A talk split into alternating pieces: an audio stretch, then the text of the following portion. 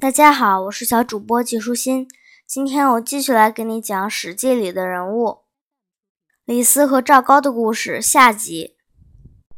赵高又说：“这件事若不跟丞相商量，恐怕成不了，请允许我为您去跟丞相谋划。”于是赵高去找李斯，对他说：“皇上驾崩，赐给长子遗书，命令他来咸阳料理丧事。”立他为继位者，遗书还没发出去，也没有人知道皇上驾崩的事。那封遗书和印玺都放在胡亥的住所。谁能当太子，就凭君侯您和赵高的一句话。您看这事儿怎么办？遗书和印玺明明都放在赵高那里，赵高却说放在胡亥的住所。李斯推测他的用意正是要以此要挟。李斯正色说。你怎么会说出这种话？这不是为人臣子该讨论的事。赵高脸色一沉，咄咄逼人地质问道：“君侯想想自己的才干，比得上蒙恬吗？功劳能高得过蒙恬吗？你与蒙恬比，谁比较具有深远的谋略？又是谁不被天下人所怨恨？还有，身为长公子的旧交而获得信任的是您还是蒙恬？”李斯说：“这五样我都比不上蒙恬。”接着他反问赵高：“你为什么要对我说这么重的话？”赵高说：“我原本是个宦官式的仆役，只因通晓律法条文，幸而能到大秦皇宫来服侍。我管事儿二十多年，从没见过秦始皇所罢免的丞相和功臣有好下场的，到头来都是被杀身亡。皇帝有二十几个儿子。”这您是知道的。长子为人刚毅无勇，对人信任，又能让人发挥长才。一旦继位，势必任用蒙恬当丞相，而君侯您最终无法安安稳稳的当您的通侯，这不是相当明显的事吗？赵高受皇帝之命教导胡亥，让他学习法律已有好多年，不曾看他犯过什么错失。胡亥为人。慈悲仁爱，笃实厚道，把钱财看得很轻，把世人看得很重。内心聪明，但不善言辞，遵守礼法，礼敬世人。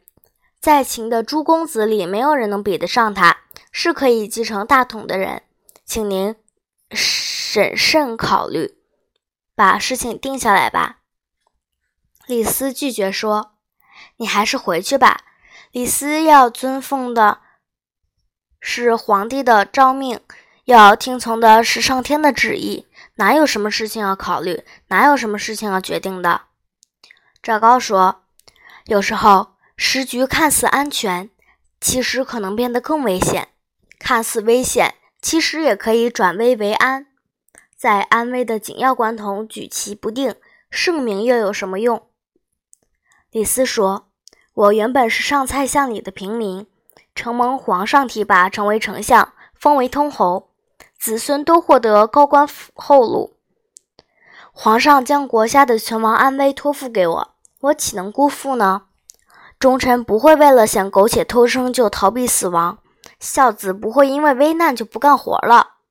为人臣子就是要守职分，你不必再说了，否则会让我犯法获罪。但赵高继续劝诱，甚至搬出“圣人没有固定常规，一切都应顺应变化”的大道理来说服李斯。李斯想起历史上的一些事：晋献公割坏太子申生，晋国三代不得安宁；齐桓公和兄弟争夺君位，公子纠死于非命；商纣杀害比干，不听劝谏。都城最后沦为废墟，国家陷入危难之中。李斯对赵高提起了这三件事，说：“这些人都违逆了上天，所以才让宗庙得到无法祭祀。我李斯还是个人，怎么能够跟你合谋做这种事？”赵高剖析事情的利害关系：“您若听我的计划，可以长久的保有封侯的地位，世代得以相传。”否则祸及子孙，那就足以让人寒心了。聪明的人总是能将灾祸转为福分，而您会怎么办呢？”李斯听了这些话，仰天长叹，流着眼泪说：“哎，偏偏遇到这混乱的世道。既然不能以死来坚守节操，我又能到哪里去托付自己的身家性命呢？”李斯最终听从了赵高的安排。赵高回报胡亥说：“我奉了太子的命令去通报丞相，丞相哪敢不听您的指示？”接着，他们共同谋划，假称秦始皇下诏给丞相，要立胡亥当太子，然后又伪造了一封盖了皇帝印玺的诏书，以不孝和不忠的名目赐扶苏和蒙恬自尽。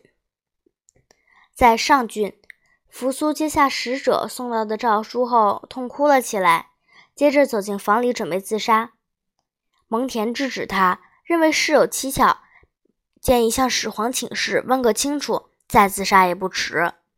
使者连番催促，扶苏个性仁厚，对蒙恬说：“做父亲的要儿子死，还要请示什么呢？”于是就自杀了。蒙恬不肯死，使者将他。交给官吏处理，关在扬州。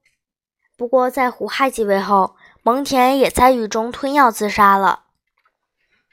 使者回来报告后，胡亥、李斯和赵高大喜，车队回到咸阳。他们发布秦始皇驾崩的消息，胡亥被立为二世皇帝，赵高当上了郎中令，常在宫中处理政事。秦二世上台后。听从赵高的建议，诛杀大臣和诸公子，连公主也不能幸免。法令越来越严苛，群臣人人自危，想反叛的人也越来越多。二是继续兴建阿房宫，修筑直道和驰道，赋税日益加重，兵役和徭役没有终止的一天。从楚地征来守卫边境的陈胜、吴广。忍无可忍，起来反抗，在崤山以东兴兵，各地英雄豪杰相继举事，自立为王，反叛秦朝。部队一直打到鸿门，才被秦将章邯逼退。李斯多次请求二世让他单独觐见，二世都没有答应。二世一心想着享乐，问李斯。我希望能随心所欲，长久享用天下，而没有灾祸，应该怎么做呢？当时，李斯的儿子李由担任三川郡的郡守，吴广等人向西进攻，经过三川郡，李由制止不了他们。章邯击败吴广等人的部队后，朝廷派去三川郡进行调查的使者滔滔不绝。责问李斯位居三公，为什么会让盗贼如此猖狂？李斯心里恐惧，又看重自己的绝路，不知该怎么应付。面对二世要长久享乐的问题，李斯想附和二世的想法，以求得宽容。但上书建议皇帝执行对官民的督查和责罚，理由是。群臣和百姓一旦连补救自己的过失都来不及，哪里还敢图谋造反呢？二世看了大为高兴，此后对官民督察和责罚都更加的严厉。当时走在路上的行人有一半都受过刑罚，而死者的遗体在街市上越堆越高，死刑判得多的被称为忠臣，向百姓广征税收的。被称作名利，二世对此表示赞扬。像这样也可以称得上是好好的执行督察和责罚了。然而李斯这样巴结奉承，也没有使自己远离灾祸。赵高诬陷李斯，说他列地为王，想造反。二世便将李斯交给赵高审理。李斯下了狱，被套上了用刑具。他仰天长叹说。唉，可悲啊！这样无道的国君，我怎么还能为他献谋策划呢？如今天下已有一半的人反叛，而他的心还没醒悟，居然还让赵高当辅佐大臣。我必定能到倒扣攻击咸阳，而麋鹿在荒废的宫廷里漫步的那一天，赵高要治李斯的罪，因此追查他和长子李由谋反的罪状，搜捕了他所有的宗族和宾客。为了逼李斯认罪，赵高对他严刑拷打。李斯忍不住，只好含冤认罪。李斯之所以不愿自尽，是因为他既自负又立有大功，而且他实在没有反叛之心，希望能上书给皇上，期盼二世醒悟而赦免他。李斯在狱中写了一份准备呈给皇帝的报告，罗列自己的七条罪状：第一，辅佐先王兼并六国。让秦王成为天子。第二，北逐胡洛，南定百越，以显示秦国的强大。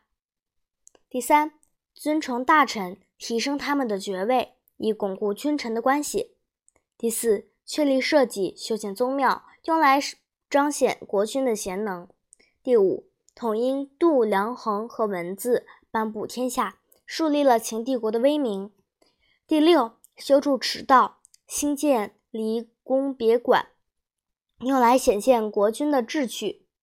第七，放宽刑罚，减轻赋税，用来满足国君赢得民心的要求，让万民拥戴国君，至死不敢忘记这份恩德。这几条说是罪状，其实都在表彰自己的功劳。报告还没呈上，就被赵高拦下。赵高把报告丢到一旁，说。一个囚犯哪有什么资格上书呢？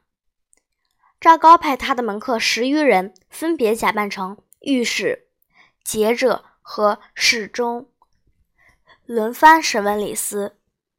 李斯变更口供，以实话回答。那些假扮的门客就叫人再拷打他。后来二世派了人来跟李斯对证，李斯不知人是皇帝派来的，以为还像先前几次那样。就不敢再更改口供，索性认了罪。赵高把李斯的口供呈报给皇上，二世欢喜地说：“要是没有赵军，我差点就被李斯欺骗了。”等到二世派去调查李由的使者到达三川郡时，起义军中的项梁已将李由杀了。使者返回咸阳，正好遇到李斯被关进了牢里。赵高因此编了一套理由造反的说辞。二十二年（公元前二零八年）七月，李斯被判受五刑，在咸阳的街市上腰斩。李斯走出监狱，和他的次子一同被押赴刑场。李斯回头对他的次子叹息说：“我想跟你再牵着黄狗一起出上蔡的东门去追猎野兔，可是哪能再过那样的日子啊？”父子两人相对而泣。不光父子两人被杀，李斯的三族也全部被灭。李斯死后，二世拜赵高为丞相，不论大小政事都由赵高决定。赵高自知权力太重，担心群臣不服，便想测试群臣的态度。他献了一只鹿给二世，却说那是马。二世左右卫群臣说：“那是鹿吧？”左右群臣都说：“那是马呀。”二世惊慌得很，以为自己神经错乱，就召太卜来问卦，然后依太卜的建议搬到上林苑斋戒。二世每天游玩打猎，有个人不小心走进上林苑，被二世用箭射杀了。赵高以天子杀害无辜百姓为上天所不容许为由，劝二世避居别宫。以免上天降祸，于是二世迁出皇宫，搬到望夷宫去住。三天后，赵高假传诏令，让卫士们都穿上白色衣服，手持兵器，面向望夷宫。赵高入宫，告诉二世，小山以东的那群强盗已经大批的杀进来了。二世登上楼台，看到宫外满是白衣假扮盗贼的士兵，非常的惊恐害怕。赵高趁机胁迫二世自杀。二世死后，赵高把皇帝的印玺佩戴在身上，左右侍从和文武百官都不敢不听命于他。赵高登上皇宫大殿，大殿震动的就像快塌掉似的，一连好几次都这样。赵高心里明白，老天还没打算把帝位交给他，且群臣也不会答应，就把秦始皇的弟弟子婴招来，将印玺交给他。子婴继位后，因为害怕赵高称病不伤朝，然后跟宦官韩谈以及自己的儿子密谋诛杀赵高。当赵高前来拜见皇上，向皇上问病请安时，子婴召他入内，让韩谈杀了他，并且诛灭他的三族。子婴在位仅三个月，起义军中的沛公刘邦从武关攻入。刘邦抵达咸阳时，秦朝的文武百官都已反叛，不再上朝。子婴与他的妻儿用丝带拴住自己的脖子，到。知道平旁投降，刘邦把他们交给官吏看管，他们却被后来来到咸阳的项羽杀害。秦帝国至此宣告灭亡。公元前二百零六年。今天的内容就是这些啦，小朋友，拜拜。